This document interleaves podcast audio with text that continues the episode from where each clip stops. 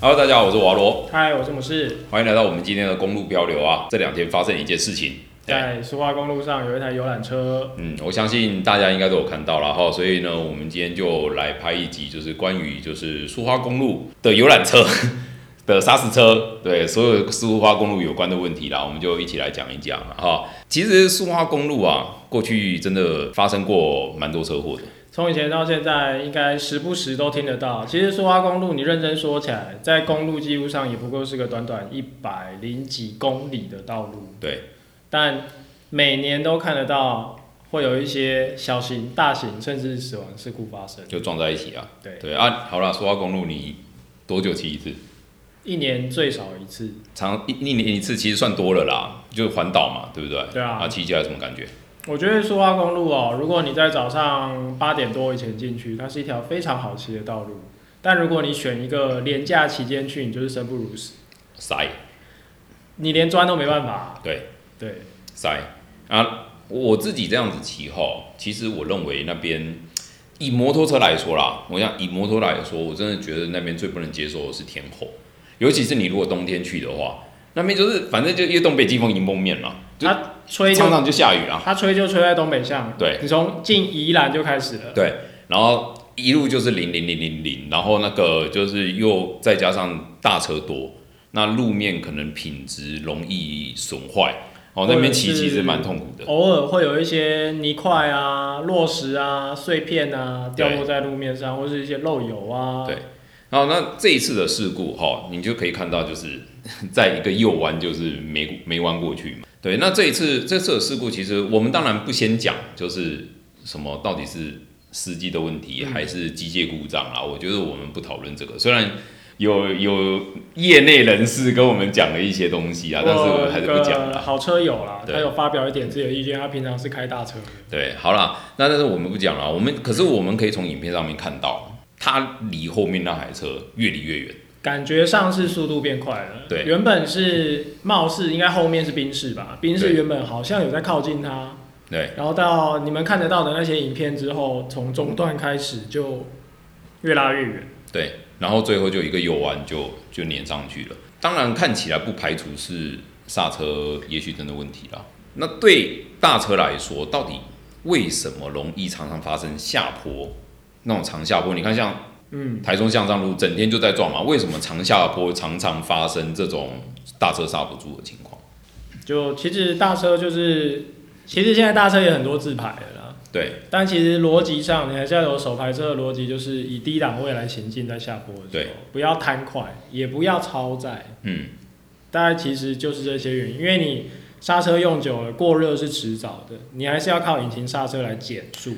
有看到很多状况，就是像台中之前的话，就有人在讲说是因为区间测速，你大车只好一直刹车，一直刹车，然后刹到最后气气动没了，对，然后就就刹不住就出因为去你了，过热之后就夹，对就是它就你的气压用完了啦，你就算是重踩踩到底的时候，你的力道已经出不来了。对，那就会有类似这样的状况。好，你之前说到公路骑起来，就是我们来讲一些危险的经验啦，我的危险经验啊，对啊，我承认我不是什么乖乖宝宝啊，啊但我觉得苏花公路最困难的地方是有快有慢的时候，没有超车的机会。你觉得最痛苦是这个是不是？尤其是我真心觉得，为什么在直线都是双黄线？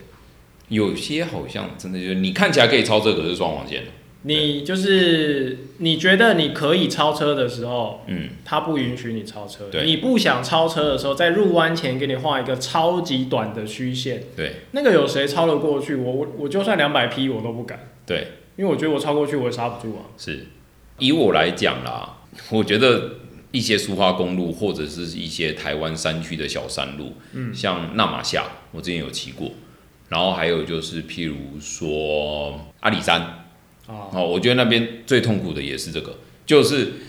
大车不让。或者是阿婆湾整段啊，对，就是你有时候会遇到，就是前面一台大车。那当然，我不是说大车要开快一点，因为他们车种的，因为因为他们车种的特性，他们不可能跟你摩托车一样快，更何况我是骑红黄牌。嗯，对，他慢慢开我就 OK。可是呢，是不是到有一些比较好超车视野，然后旁边也比较宽的地方，我觉得你是不是可以呢靠边一点点，让我们后面的车可以先过？对，然后我之前常常看到啊，我有时候跟着大车跟在后面啊，我就看到我前面那台小车动尾雕有没有？左右漂移，对，动尾要左右漂移，然后最后他就就觉得找到一个好像勉强可以过的地方，然后就油门踩，然后可是问题是，他只要判断失误，就是对面要是也有一台车过来的话，两个就你就你就会看起来就觉得是一个非常危险的啊对对瞬间。对对对，所以我我觉得啦，而且以我在山路的经验啦，我几乎很少看到有老人车会让的，就我个人的骑乘经验啊，我觉得以大车的分类来说，标准的大车比较有礼让的大观货念。车，诶嘿货车啊、砂石车、这西瓜船就游览车，我嗯，真心觉得我骑了十年，我只遇过一台有让，一台会让，嘿，对，还跟我比赞，我觉得他应该车友。反而砂石车相对比较容易让，应该说我们开车习惯嗯啊，他会跟我们开车习惯比较接近，就会一直注意照后镜。对，他会注意后面有没有车，嗯，有什么变化，或者是闪灯什么任何，他的反应都很快。当你我们骑车的人靠近他的时候，你往左侧多靠一点，其实他就会发现你。嗯，你打着左边的灯，他有机会他就会让你，或许你真的不用这么急的超车。我觉得这个是真的啦。有时候哈，在山路上看到一些比较慢的车，尤其是你如果看到这台是大货车，其实他们的习惯都，我觉得其实老实说还不差。我真心觉得不错。对，然后你你在后面跟一段时间，然后哎、记得做一件事情，把你的大灯打开。要亮，对，为什么要开大灯？其实这个也是很重要，你要让前车容易在后照镜发现你嘛。那你大灯打开，然后通常啦，只要有机会，那台砂石车基本上都会让你而们先走且大车的反应都会很快，某一个直线可以让马上打灯，马上让。对，可是当然也，我这边帮游览车的司机就是嗯平反一下啦，因为也有一些开游览车的朋友跟我说哈，为了乘客的舒适，嗯，他不适合常常这样子加减速，因为他要是常常就是哦，看到后面有车就要让，有后面有车就要让，其实这些加减速对乘客来说是一件。蛮痛苦的事情，有听过这样的说法，那当然这个就不予置评，对。但是以我们来看，我们的确看到比较会礼让的是大货车，就学长，对啊，各位学长们，对对对，好、所以其实我我对学长其实比较没有没有什么那么觉得就是他们开车习惯不好，不会啊，我觉得他们开车不错，很多那个小车还不会，小客车有没有开的比学长慢都还不让你有没有？我还看过学长还主动让小客车，就是小客车开的比学长还慢。对，那个那我个都小不知我在后面骑，我都不知道我要说什么。 小乌那那龟现，在我可以超了吗？小乌龟有没有？诶其实他们无线电里面有一个讲法，小乌龟就是指小小客车的慢就是指车小客车，对啊。哦，有一台小乌龟在前面哦，对啊，类似这样子。说到开大灯哦、其实你进苏花公路的时候，上面就有挂一个牌子，请点亮头灯。对，像三峡一零线也一样，请点亮头灯。为什么要对点亮头灯？你第一个点亮头灯的灯，那、点亮头灯的车就是移动中的车，对，就算是你从路边驶出，所有人也可以判断说你就是会已经发动会移动的车。对再过来就是后照镜或是对象，它都是各种警讯。嗯。如果你不点灯，别人对你的的观察力就会比较弱。其实你就想哈、一台大游览车，它有几面镜子？那个七八面镜子，哎，它没有办法，人的眼睛只能一直看一个方向。可是呢，它眼角余光搞不好就从后照镜里面瞄到，哎、有一个光点在移背动后，在背后，所以你其实开大灯是可以提高驾驶其他驾驶人注意到你的方式。我给你一个数据，我记得没错的话，瑞典是全世界第一个推行强制开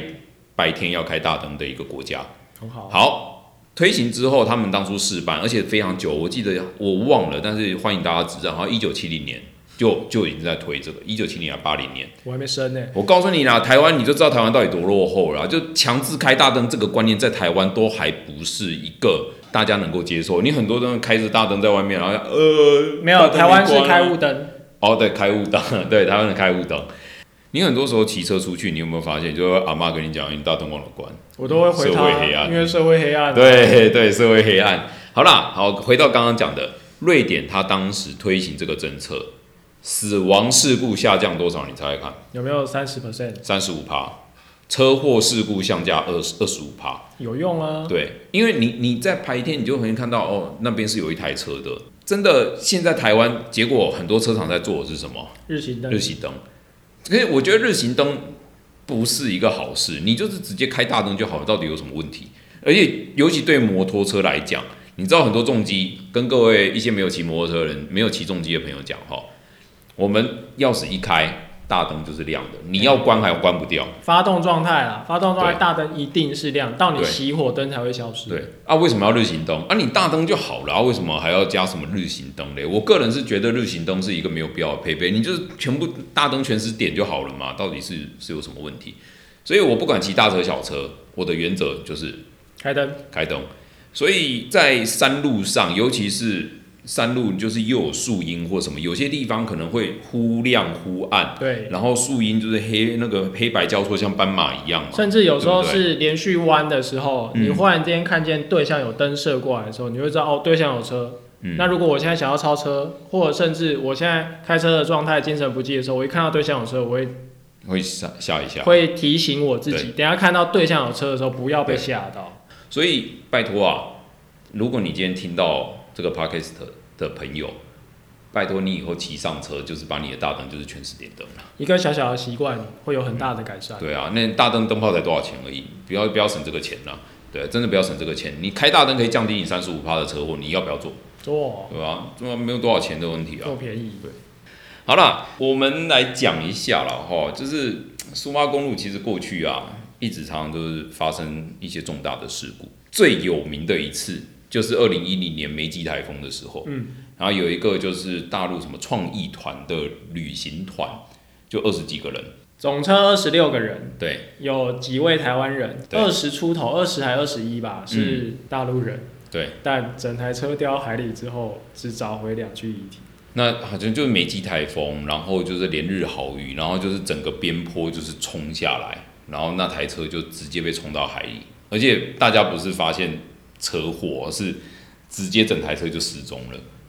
就这一台车就失踪了，然后大家就在在找，然后就想说会不会在海里了，然后最后就是在附近的一些渔港就找到一些呃手啊脚啊尾鱼之类的，对。最后这件事件就是直接导致了大家讨论很久的苏花改，在这一次就定案，就是开通。这一次的事故啊，很有趣啊。事故发生之后，即使路修好了，他们那时候都是禁止游览车，大家全部下车，在苏澳新站，然后在宜兰再把你接起来哇。对所以司机的命不是命。呃，好像所以是可可以开，但是不能载人，是不是？对，所以当时的事情是这样子，然后等到苏花改开通之后，才恢复车辆就是载客行驶，所以那段时间都没有车祸。还是会有小车祸了。对啊但如果游览车的这么多人数，对可能就没有、哎没有见到。可是这个不就是如何避免游览车发生这种连续车祸？这就是华国思维啊！嗯当你这段路没有这些东西之后，肇事率当然是零啊。，对，就像哎你没有活人就没有死人的道理是一样的。我我帮贺成蛋想到了那个了，想到这一个解法了，就是如何让大型车不要在苏花公路出车祸，就不是要给他们去，不要他们走就好了。不禁止他们上对。，我觉得好像也可以恢复到之前的模式哦，就是大家全部下车，在苏澳新站，然后在宜兰再把你接起哇来。台铁赚大钱。啊哎、台铁赚大钱呢、哎、我觉得这个模式不错。哎、我我帮我们贺成蛋想好了下一篇的说辞了，对不有对？船可以坐啊，不然你也对啊可以坐船，完了，你也可以坐船啊，那个什么蓝色公路嘛，是不是？对，好像也不错哦可。以坐船啊。哎、我觉得这个这个已经帮我们想到解套方式了啦，不用不用想到那什么要什么苏花安或什么的，不用不用不用不用，你就是强制大家下车就好了。对，最好小客车也通通一起下车。小客车只要满载三人以上，小客车有没有只留驾驶一人？开全书的开车对， 猜拳输的开车，剪刀石头布，剪刀石头布。哎、你开车，哎、我先保险，对，好像不错，先买保险，然后，哎、这个这个这个其实还蛮不错的方式、哎，对吧？豪华国受不对了而且这样子也可以就是避免苏花改塞车的问题啊。哦。对啊，这样子也不会塞车啦。哎、我已经，我我觉得我们帮政府想到的不错，我们来去我帮们来当官啊对，，我们当官 啊，对啊，对，就回来就恢复之前的，就像阿北之前讲那句话嘛，有没有？当你禁止他们左转之后，事故率就下降了，那你有什么理由让他们直接转人我不知道怎么反 驳，是我逻辑死亡。好啦，可是今天回到这起事故，你刚刚讲的整路双黄线没地嗯方超车，这个其实其实说真的啊，我觉得还好。你知道为什么？因为其实没有人会屌那双黄线，大家看到直线就就冲过去啦、啊之前有一个贴文，交通部有一个贴文被泡到翻掉，就是他贴说台湾最长直线公路，你知道在哪吗？在关关山、关山玉里、池上那段十四点七公里的大直照线。片有一个对对对对对，我有拍过拍过那张照片。他当初贴那篇文，就是说这边是十四点七公里的大直线呢，可是因为容易发生事故，我们十四点七公里全部用双黄线，出现五十，对，速限五十。四十还五十，然后被泡翻了、然后大家那个马上就是在底下泡泡泡到翻掉，有没有？你十四点七公里的大直线，你跟我讲说不能超车，当时被泡到翻掉，后来就就是有些路段就开放嗯直线超车了。所以我觉得这个东西其实凸显一件事情，就是你画双黄线的，你的依据到底是什么？他觉得危险，所以就是为什么我路都没有变，我什么东西都没有做，可是因为被泡了，我就可以什么改成可超车路段。如果如果有人很喜欢划手机，然后对可能跟我们一样是社团路权社团人士的话，应该会看到一个影片，就在彰化某对一个很长的直线，警车超了一台小客，再超了一台警车，再回对到车道上。嘿，它可以超这么久的车，用这么慢的速度，然后是双黄线，这个逻辑到底在哪里？对啊，就是你明明就是直线啊，然后你跟我说这边为什么不能超车？每次讲到这个东西，就会有那种那个法规魔人有没有？恶法一法，法规是用来尊重的，你就是双黄线超车，你就是违规怎么样的？我们不讲速线了，但这个双滑线啊，甚至是超车的区域，到底要怎么判定？对甚至你路型也可以做改变，你可以做单边变成双向啊，对，让这边流动啊。对，如果够路够宽的话啦，好啦，那你觉得苏花公路还有什么其他问题？路况啊，或地许它可能下过雨啊，嘿，或者是某一些弯特别深的时候，上面的树永远都是隐隐，有没有？呃呃你在这个道路上直线骑的时候，你或许觉得那里看起来就像一滩反光，但你对从来不知道那绿绿的东西是青苔，呃，哼，像出了名的北横公路一样啊。哦对，北横，嘿它，的整段的那个白线已经开始变绿了，对，然后甚至连反光镜上面也长青苔。啊对对对对，你想要对靠对镜子来看对象有没有车的时候，你只能看到依青稀苔，嘿依稀的看见路型而已。就北横公路靠近宜兰端，就是最后那几个连续法桥那边啊，那边地上永远都是绿的。它就树长得很高啊，对，然后阳光很难晒得进来、啊，对然后湿气又重啊，因为说话哎公路其实有些也是这样子，就是有些地方山泉水出来啊，对然后对就是终年三百六十五天都是湿的。我觉得这一像这一次的影片，其实我我我个人是觉得，我先不讲它到底是刹车失灵还是车速过快啦，只是以我从比较对工程比较熟悉的角度来看，我就可以给，也许可以讲一些建议，那希望公路单位能够参考。希望好，我个人在看的时候，我就有看到一个状况，就是它在大进那个大右弯之前，其实是有相当长的一段是比较偏直线，而且路型够宽的。你可以看到对线对象是三线车道，它其实那个地方，我个人觉得还算苏花很宽的地方，然后呢，旁边的路肩也够。那像我就觉得说，其实为什么台湾的大型车，尤其像一些游览车，常常在山路开车的时候，他不愿意去让小车？其实我觉得有一个非常简单的理由，就是我们的避车弯设置的不够。非常少，或对是甚至避车弯做的太短，那只有小客车进得去，它的对对对尺寸根本没办法用。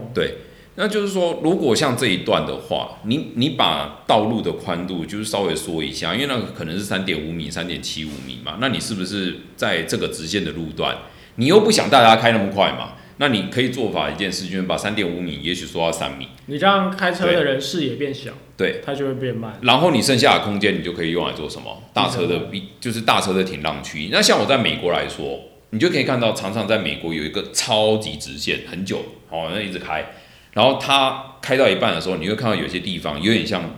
国道的那一个，就是避车弯，就是嗯，旁边出去。比较长，可以对滑行的那种。对，可是他们这个避车弯做的很长，可能是五百公尺。就像以前还有收费站那个年代，对对对最外侧对对有一个对刹车失灵用的那一个对对，刹车之前就是给你冲撞区。对对，所以在美国他们会这样，他们就是一段路很长，然后会有一个地方就是给你有给你五百公尺，然后就是告诉你说这段就是它上面就会写慢车靠右。然后像这个东西，我觉得在台湾的山路，我我个人认为公务单位应该可以就是去强化去设置，而且我说真的啦，你要宣导到这些大车的司机耳朵里非常容易，你就是叫底下的什么大车工会，就是广去广宣，就是广广泛宣传说，我们现在多设了很多避车弯，然后请各位大车司机在行驶的时候多利用这些避车弯，让后面的车可以比较好超车。那而且还有一个好处，你可以减少连续刹车过热的情况。对对对或许你可以在那里边慢慢的让后面人都超完，你就可以走你自己的节奏，不用被后面的人逼得这么紧。其实我觉得那些大车司机也是很可怜，因为你后面的车就是后面整条车龙的时候，对他们来说心理压力也是很大的。当你转苏花的时候，你回头看，呃哇因为你后面有一整串。但我相信这种事情反过来放在小客车上面，他一定看都不看。对，看都不看，反正我就慢慢开，然后一家人有没有？然后爸爸开着车窗，然后很开心，然后妈妈在那边也是这边打卡拍照，然后小朋友在后面有没有吃零食玩的？然后大家一家人慢慢在苏花公路上面开二十，然后后面整台车都不让你，小车其实很多不让的啊，真的，对啊，像有时候路侧是变宽变双线嘛，对。但它画成双线的时候，能不能把这个道路逻辑变成主线是去外侧，然后虚线是打在内侧里面，等于这个逻辑就是快车进内，慢车去外。你讲到这个，我就想到了，其实就是就是我在德国的时候，我有发现一件事这情，是一个划线上的划线的逻辑就是，好，你从一线要变两线的时候，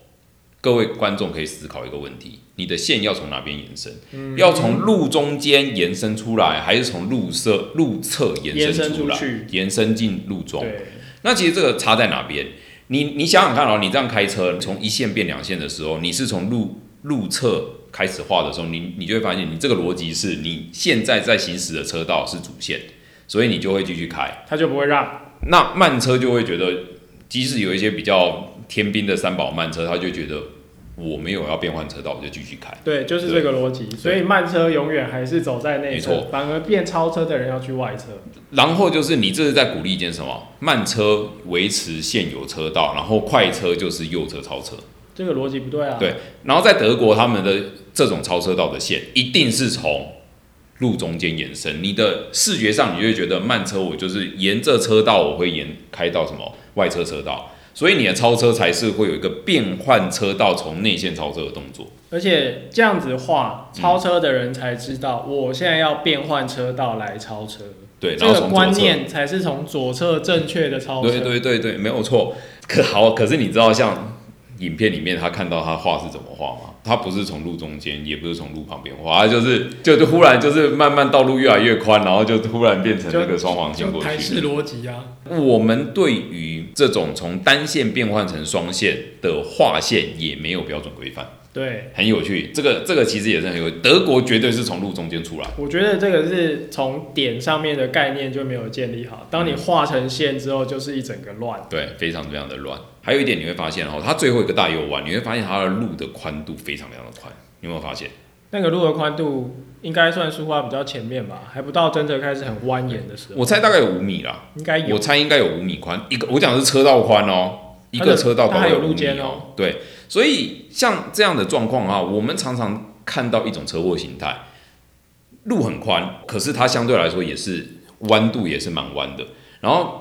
车子在开的时候，它为了就是要让你的车辆比较顺畅，就过弯比较离心力比较大，它会先稍微往路中间靠，对不对？外内外嘛。对外内外嘛，就是稍微往路中间靠，然后呢，它进弯到顶点的时候，ABS 点的时候，它就会很自然的切到路的边边，对，很常发生一种车祸形态。它一靠进去，小那个摩托车看到怎么样？开门了，哦，开门了，油门灌下去，对，地狱的门开了第，一门，然后在弯中的时候，大车一进来，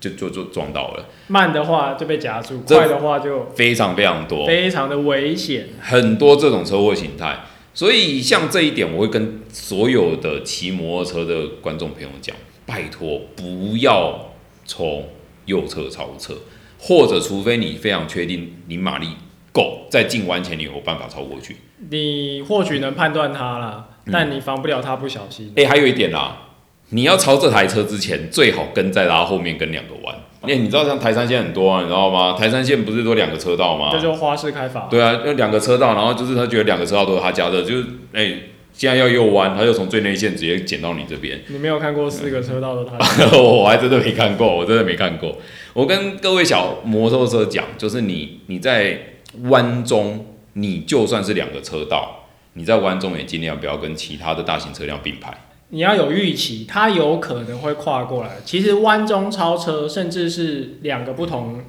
不同主线啊，可能它是对内侧，你是外侧吧。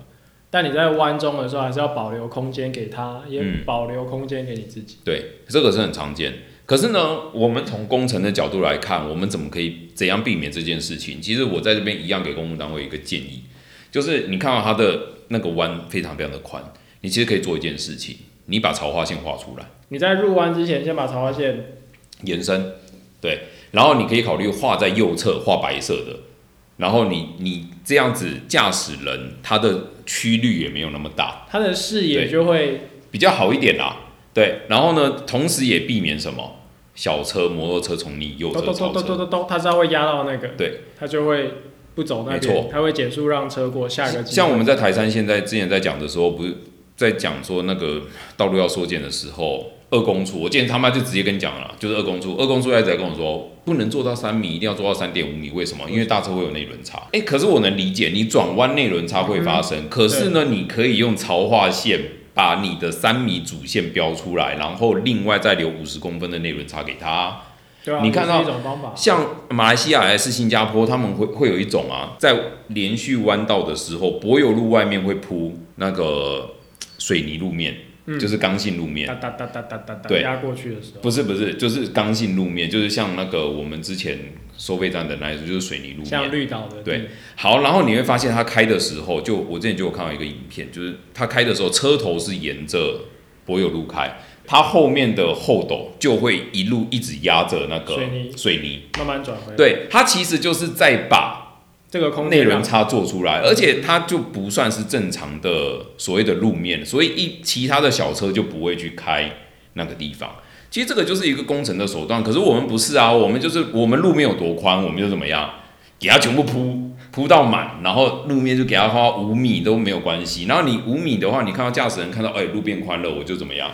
油门就踩了，开快一点油啊，门踩了，然后结果发现那么弯，结果就甚就上去至了。路变宽了之后，原本一台可以开的，我变两台可以对开啊诶，，对啊，就自常动这分样线子啊。，所以我，我个人是觉得另外一个做法，真的要检讨一下，你标准车道宽度，请你好好画出来，然后利用工程的手段，因为我觉得那其实真心很宽的，你可以让双黄线的地方变粗，然后路肩可以再画一点。再画一点点，其对实那个路型马上就会变小，变你小视野没办法判断前面弯行的时候，驾驶人自然就会减速。对啊，这个是这个是核心呐、你不要就是什么东西又又在那边讲说，哦，这个又又是超速，然后又要什么啊，那区间测速，你都不教育，对啊，都不教育，然后你自己该画的都不画，你我就要就问你嘛，啊，标准车道宽度多少？三点五米嘛，啊，为什么你这边画到五米嘞？对不对为什么要？这么宽，请你告诉我嘛，你画到五米，你要不要负责，对吧？每次都在讲啊，画太窄要负责，那画太宽要不要负责？那讲那小，哎、顺便跟大家讲哦，我们的车道宽度有下限没上限，所以无限宽啊，我可以画回来。你看新竹市自由路啊，一个车道八米宽啊，哎、有你知道有个车道八米宽的吗？我不知道有，啊，新竹市自由路啊，那个去去那边看一下那个什么三民国小对，三民国小那三民边，国小。你去看那边啊，外侧车道八米宽啊，我量过，对吧？八米关是要干嘛？办园游会啊？没有啊，我不知道啊，我就不知道他要干嘛、就是他们是给家长接送啦，啊让家长违停，因为旁边都画红线，现在有时段性允许违停，可是红线没有啊，因为只有黄线啊。然后我觉得这两个工程是短时间内可以做的，而且我真心觉得，我们希望我们的公务单位把你的车道标准上限宽画出来。你不要再方案给我说什么他妈的八米宽，内政部营建署，你告诉我为什么会有八米宽的车道了？或是教我画一下双黄线到底要画哪里？对啊，双黄线到底怎么画？对啊，我真的想知道你双黄线画线的标准到底是什么？为什么很多直线你跟我说要画双黄线？其实你常骑一些台湾，或是你常走一些台湾的山路，你总是会发现，你能超车的地方似乎很危险。是他就在入弯前的短短可能三十米、四十米，连我都没有自信超得过去。好，在美国是这样子啦，在美国我当初走他们的加拿大啦海天公路的话，他们都画的非常非常的好，就是上坡的时候，你这样子上坡的时候，因为你会有个上坡顶点嘛，看不到对，上坡顶点，好，然后你在爬坡的的地方，它是可以超车的，嗯，可是因为顶点的地方，你在另外一个顶点的话，你看不到那个看不到这边，下坡嘛，所以它这边会禁止超车，然后这边上坡是可以超车，然后甚至左弯跟右弯，你出弯的视线会不一样。它左弯跟右弯，你知道有台湾有所谓的就是单侧可超车的黄线嘛，对不对？嗯对你多久没看过了？哇哦，很久了。我们只有一种蛮久的双黄线跟虚线，可是理论上还有一种什么单侧可超车的，在加拿大他们就是这样子。因为我前面是右弯，我右弯的话，我是不是前面要是有大卡车，我会看不到出弯的地方对？我会，然后我这边哦，就是右弯，它这边就是右弯不可以超车，可是对象是左弯嘛。对，像左弯从一入弯之前就看得到这边，啊对，可是他们左弯的话，他们视野会比较好。他们左弯的话就是可以超车，所所以以他虚们线画画在他们那里，，对画单向。这个逻辑很好啊，对一条路就可以。然后可是我们的公共单位就是双黄线画了，然后公直线才慢慢画。台湾的公路单位是不是觉得台湾人都不会超车？诶、看贺成档，我觉得就知道了啦。反正就是就是你如果只要超车危、诶险，那你就不准超车，所有人都不准超车。不是不是，你如果觉得超车危险，我就禁止重机上路。哦哎、这个就是我们贺成蛋，对啊，哦，我刚才讲这篇文下来后，他肯定又会再讲啦。台湾近年啦，又有有发生过很多那个重大事故啊，那你会看到就是重机大幅成长啊，所以呢，我们要就是，诶、禁止大家它下大一面声，直接复制起来，对然后前面只要换标志，对，只要换这标样题一直就好贴过了。去对就哇，可以哎、了。这个稿费真的好赚呢，哇，这比农场文还好做。对对对，我觉得我刚大家到时候又会讲说啊，东华大学啊，非常多人骑机车啊，然后常常我们要禁止东华大学骑机车，才可以哪一个大改学善，生不骑机车了，才可以改善苏花改的公路事况。哦，我觉得，哎呀，贺晨蛋，我都帮你想好了啦，嘿，哎，稿费记得算我的哦，哈、o k 好了，今天这个我们的节目大概就到这边了，那希望哈、诶、有跟大家讲一点，就是超车的问题，就是哦，拜托拜托，有一些危险的超车方式不要做。也希望公务单位啊，看到这个影片有没有，可以我提供了两个简单的，光是画标线就可以改善的做法最。简单的，对你也不用去做其他事，你把线改一改，先改一。改的啊，试试看嘛，对不对？好不好？啊，如果林家龙部长有看到的话，当然也是非常欢迎，您可以来试试看啊。好，那今天就到这边，好，谢谢大家，拜拜拜拜